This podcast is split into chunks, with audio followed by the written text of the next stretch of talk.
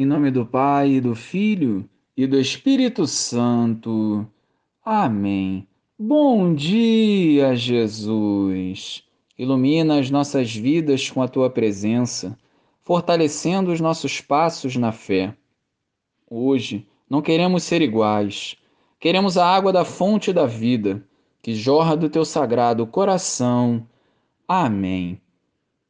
Naquele tempo, os discípulos de João aproximaram-se de Jesus e perguntaram: Por que razão nós e os fariseus praticamos jejuns, mas os teus discípulos não?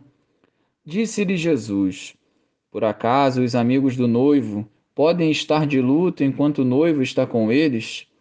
Dias virão em que o noivo será tirado do meio deles. Então, sim, eles jejuarão.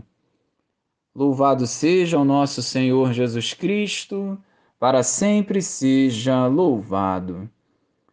A resposta de Jesus não nega a importância do jejum, nem o desvaloriza.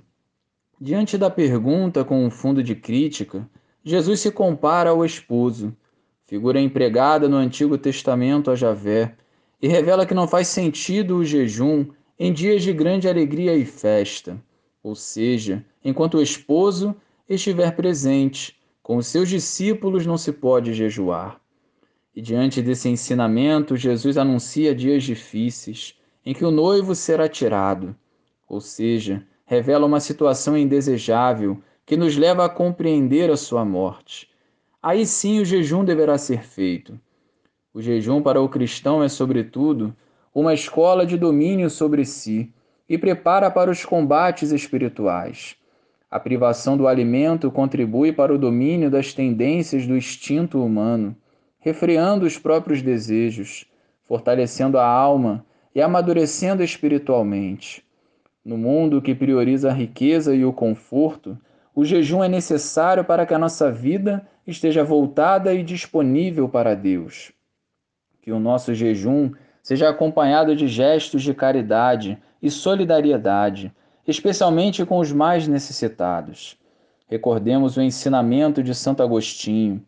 O jejum limpa a alma, levanta a mente, submete a carne ao espírito, torna o coração contente e humilde, apaga o fogo da luxúria e acende a verdadeira luz da castidade.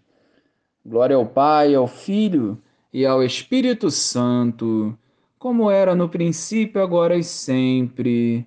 Amém.